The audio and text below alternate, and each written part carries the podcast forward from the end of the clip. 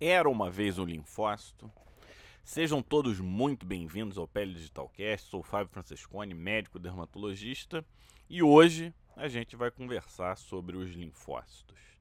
Vou trazer um, uma perspectiva histórica, os principais momentos dos, dos linfócitos e vocês vão ver como nós demoramos e talvez ainda nem tenhamos entendido completamente essa célula que é a base do sistema imune adaptativo.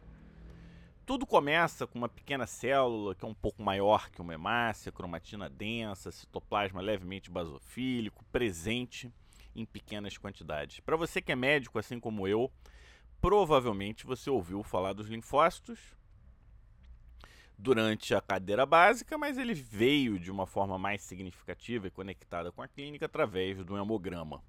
A gente sabe que os linfócitos eles correspondem a 30 a 40% dos leucócitos circulantes, com valores absolutos entre 1000 e 4000, pelo menos na média.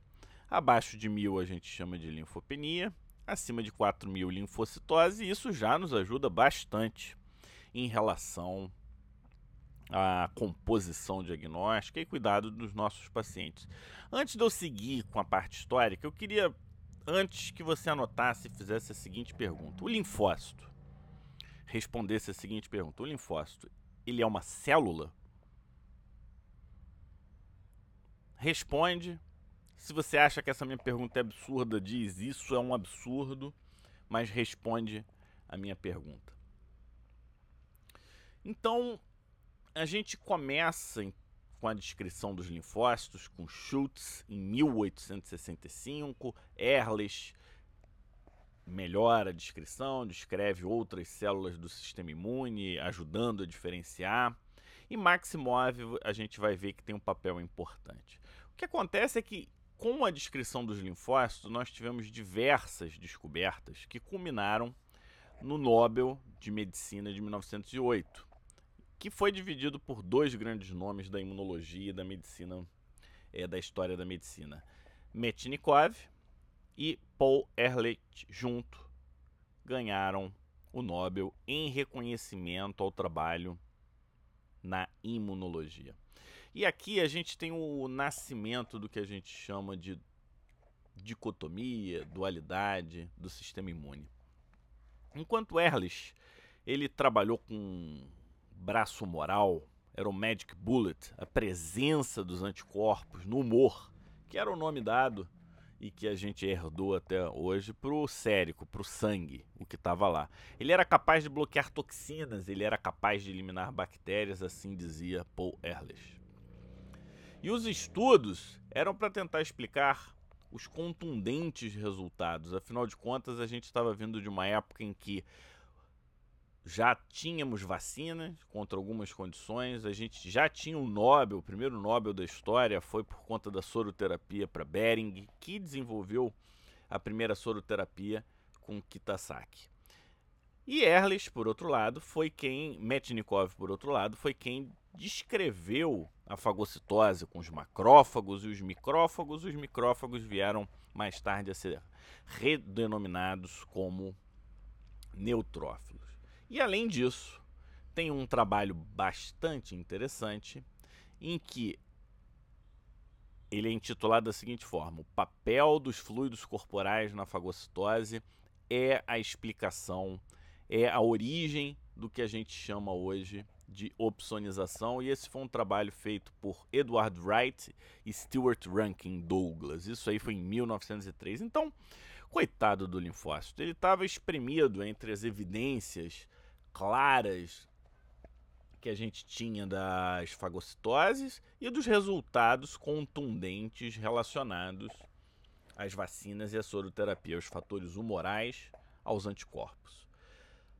E Maximov, que tinha visto muitos linfócitos, medula, em outro no baço, linfonodo, o que, que ele concluiu? Ele concluiu num trabalho também de 1909, dizendo que os linfócitos não se tratava nada mais, nada menos do que células precursoras. E nesse mundo dicotômico, enquanto a gente via o braço celular com a sua poderosa fagocitose e o braço moral eliminando toxinas, no mundo em que a gente tem o sonho, né, from bench to bedside, a imunologia nasceu com a aplicabilidade clínica das vacinas e da soroterapia. Isso a gente não pode esquecer. Inclusive, quem tiver interesse pode procurar nosso canal do YouTube, que a gente tem alguns materiais relacionados à história da vacina.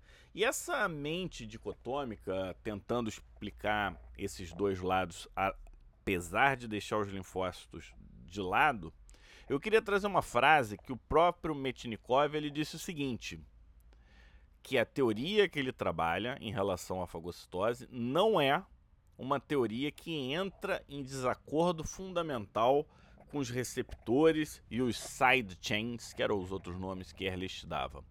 Eu não concordo com essa, com essa discordância e para mim tá claro que a teoria dos receptores não são uma antítese à teoria dos, dos fagócitos. Então ele ele traz essa questão e na prática o que, que aconteceu? A teoria relacionada aos linfócitos ela se tornou vaga e ela não foi devidamente valorizada. E se você não está entendendo o que eu estou te dizendo, seguinte, só para você ter uma situação, a gente toda essa questão e toda essa temporalidade, a gente está ali entre 1900, final do século 19 até 1910. Em 1951, Arnold Rich ele diz o seguinte: a ausência de uma informação adequada relacionada à função dos linfócitos é o gap de conhecimento mais lamentável na medicina. A gente está em 1951. Então a gente está falando aí de 70 anos depois da descoberta dos linfócitos. A questão é que em 1926, com, como trabalho de conclusão, ou seja, ao longo entre 1909 e 1926, nós tivemos um super pesquisador chamado James Murphy. E ele trabalhava com Peyton Roos relacionado ao sarcoma é, e a transmissão de um sarcoma associado a vírus. Isso é uma outra história, a gente pode trazer em outro momento, mas o, o ponto é o seguinte: ele conclui que os linfócitos eles são fundamentais para a resistência dos tumores e eles são fundamentais na resistência da tuberculose. E isso era um conhecimento que meio que batia de frente e não tinha uma evidência clara. O que acontecia nessa época, na sua conclusão, em que ele dizia exatamente dessa forma: a natureza e a extensão da evidência me faz concluir que a associação entre os elementos linfóides e a resistência ao câncer não pode ser ignorada. E essa é uma conclusão que ele faz, só que essa conclusão nós só estamos usando hoje. Se você, só trazendo um pouco para o momento atual, né? Os cinco tipos de imunoterapia contra o câncer, a gente está falando de inibidores checkpoint, terapia celular, uso de citocinas, vacinas terapêuticas e as terapias oncolíticas, Dessas todas, só a terapia oncolítica não se baseia na função linfocitária. E Ludwig Fleck já falava, né, que uma explicação dada, qualquer relação, ela só sobrevive e se desenvolve numa determinada sociedade científica se essa explicação estiver estilizada em conformidade com o pensamento que prevalece. E não foi isso que prevaleceu na época. Tava todo mundo atrás dos anticorpos, era em busca dos anticorpos perdidos, de quem produzia os anticorpos, de onde os anticorpos vinham, e nessa busca pelos anticorpos nasce um termo que é utilizado até os dias de hoje que é possível que muitos de nós não tenhamos e não saibamos né, o que, que significa. Quem já ouviu falar do sistema retículo endotelial? O sistema retículo endotelial hoje está claro, né? Baço, linfonodo, fígado. É... Só que de onde vem esse termo? São órgãos não conectados diretamente. E a conexão ela vem dessa época. Então, no fim da década de 1920, início da década de 1930, nasce o termo sistema retículo endotelial. Então, estava todo mundo procurando as células produtoras dos anticorpos, um termo, né, que estamos usando até os dias de hoje. O que, que acontecia? Tinham os corantes vitais. Quando eles injetavam os corantes vitais, alguns órgãos eles eram capazes de armazenar esse corante vital no interior de células. E todos esses órgãos foram incluídos no processo né, nesse, sob esse guarda-chuva sistema retículo endotelial. É, e endotélio é porque não se sabia, por exemplo, que célula de Kupfer era um leucócito, eles achavam que era um endotélio, retículo, porque alguns achavam que as células eram é, estromais, e por conta disso nasce esse termo. E a associação com anticorpo é que em alguns cobaias, quando você injetava o, o corante vital, a produção de anticorpos cessava. E aí a associação passou a existir. E essa, e essa associação ela foi documentada por artigos científicos. A gente está falando em 1935, a gente está falando em 1936. E essa associação ela ganhou corpo e cresceu com um estudo que foi em 1942, em que a relação entre os plasmócitos localizados nesse sistema retículo endotelial eram os verdadeiros responsáveis pela produção dos anticorpos. Vejam bem, nós estamos aqui em 1942. Em 1946, uma tese ela resume tudo e nesse momento a gente não sabe nada dos linfócitos e sabe que os anticorpos eles vêm do sistema retículo endotelial e eles vêm dos plasmócitos e também não sabemos que os plasmócitos estão relacionados aos linfócitos ainda. Esse conhecimento ele só vai acontecer no futuro.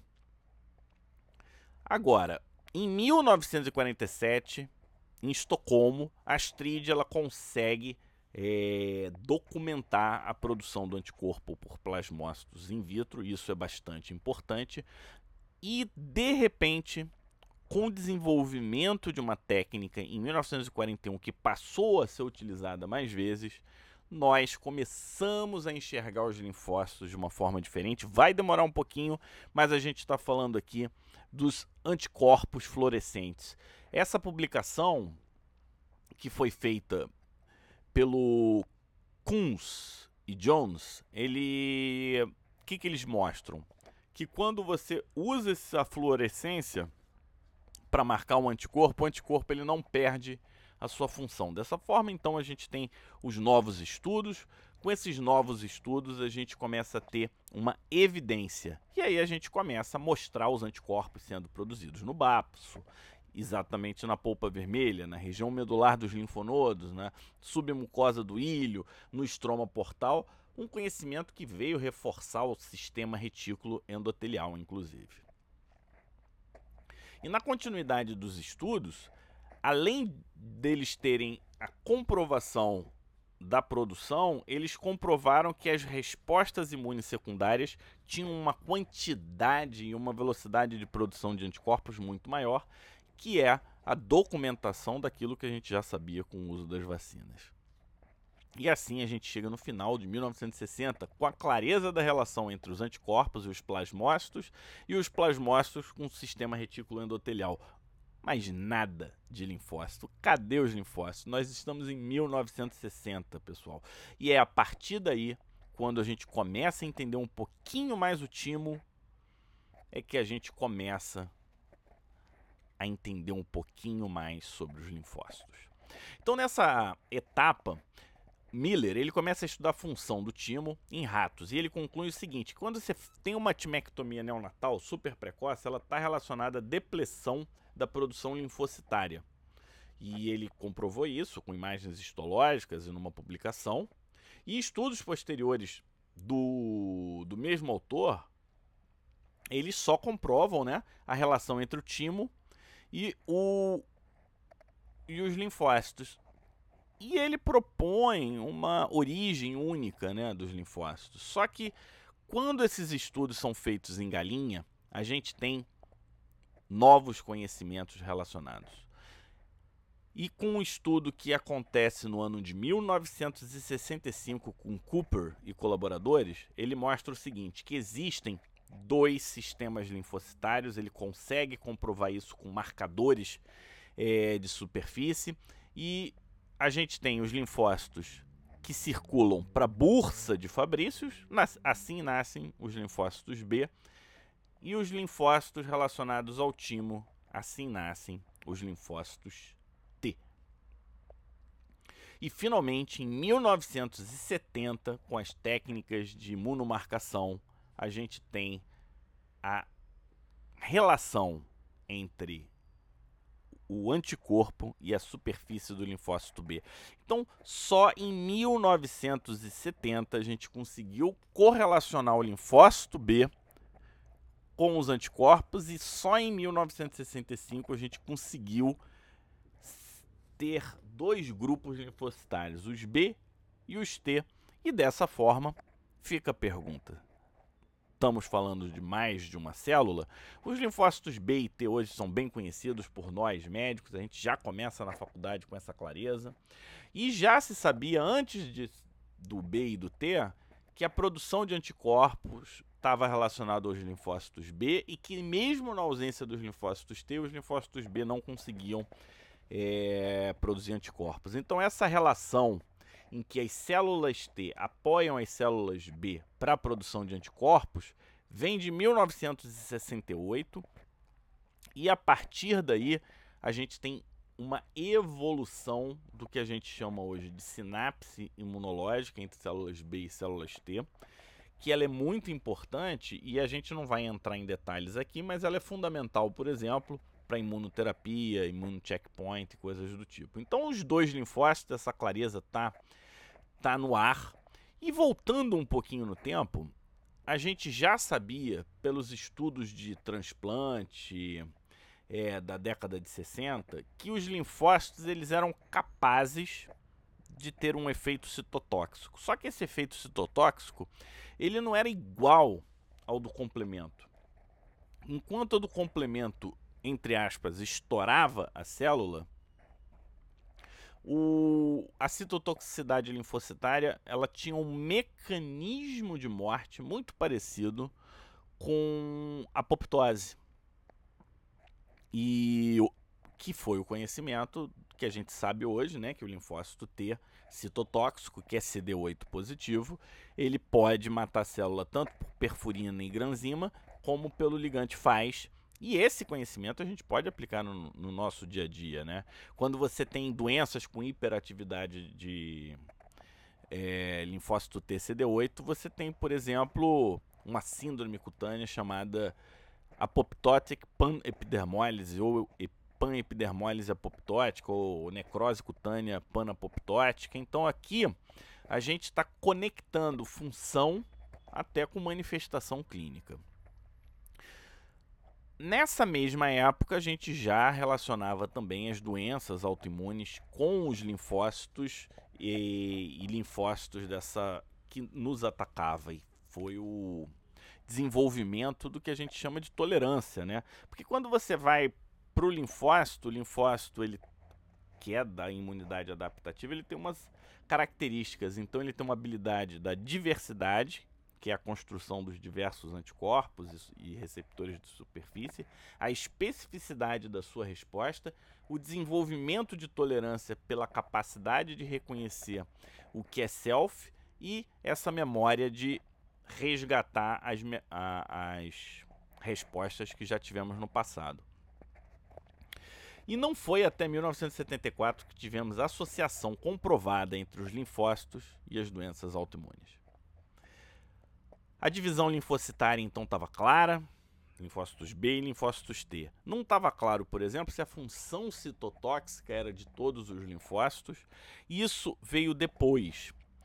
Foi num estudo em 1975 com marcadores de superfície que nós começamos a desenvolver o que a gente chama hoje do linfócito T helper 1, T helper 2. Então, Esse estudo foi inicialmente em ratos, com essa clareza do TH1 e do TH2. Melhoramos esse conhecimento e desenvolvemos e associamos com as diferentes interleucinas num trabalho em 1987. E o primeiro trabalho que traz isso, essa clareza para os humanos, é de 1992. A gente já está se aproximando bastante é, da época que a gente se encontra e, e, e as doenças inflamatórias tipo 2 é uma terminologia que vem de dois anos para cá, não mais do que isso. E hoje, os linfócitos T eles são subdivididos em TH1, TH2, TH17, alguns outros tipos de T-helper, que são os CD4 positivos. Nós temos os T-reg, que estão relacionados ao freio e ao interrompimento de processos inflamatórios, além do linfócito T CD8. E descobrimos mais um tipo de linfócito no final da década de 80, um novo grupo. Esses linfócitos eles tinham os receptores de superfície diferentes, só para saber que os receptores, os TCR classicamente eles são alfa, beta e descobriram linfócitos que são gama, delta. E um dos grandes exemplos e os mais conhecidos, a gente está falando dos linfócitos natural killer. Dessa forma, a gente elaborou muito a sinapse imunológica e passamos a conhecer não apenas correceptores que estimulam a resposta imune, mas os correceptores que freiam a resposta imune, que é a base hoje, por exemplo, da terapia celular. E o conhecimento dos diversos correceptores permitem a identificação de inúmeros alvos. E assim a gente tem na década de 90, uma população linfocitária muito mais elaborada. Na mesma época que a gente descobre o chamado TH17, e agora a gente está nos anos 2000, a gente descobre os linfócitos T de memória residentes, principalmente na pele. E são dois grupos que tão, são muito utilizados. O TH17 fundamental para doenças como psoríase e os linfócitos T de memória explicando doenças, explicando mecanismos e sendo alvos importantes de novas medicações. Fiquem de olho, porque nós vamos ter em breve uma medicação que bloqueia o OX40L e o OX40, né? Que eles fazem parte dos linfócitos T de memória residentes e são correceptores importantes para amplificação de resposta inflamatória. Vamos voltar para o nosso hemograma. No nosso hemograma, a gente aprendeu que os linfócitos eles estão entre 30 e 40%, entre mil e 4 mil. Só que linfócito, agora, quando você olhar para o hemograma, você não vai mais olhar assim. Você vai lembrar que no hemograma temos linfócitos T, que corresponde a 60% a 80% de todos os linfócitos. Dentro do T, a gente tem o CD4, que corresponde a 60% e a 70% dos linfócitos T, e o CD8, que fica entre 30% e 40% dos linfócitos T. Os linfócitos B correspondem a 10%, ficam entre 10% e 20%, e os linfócitos NK entre 5% e 10%. Então, isso mostra o nível de complexidade e a informação que você já pode tirar a partir de um hemograma. E eu vou finalizar dizendo que os linfócitos que nós encontramos no hemograma correspondem a 2% de todos os linfócitos do nosso corpo. Só para você ter uma ideia, na pele a gente tem mais do que o dobro do que encontramos no nosso sangue. Espero que vocês tenham gostado e até o próximo episódio do Pele Digital Cast.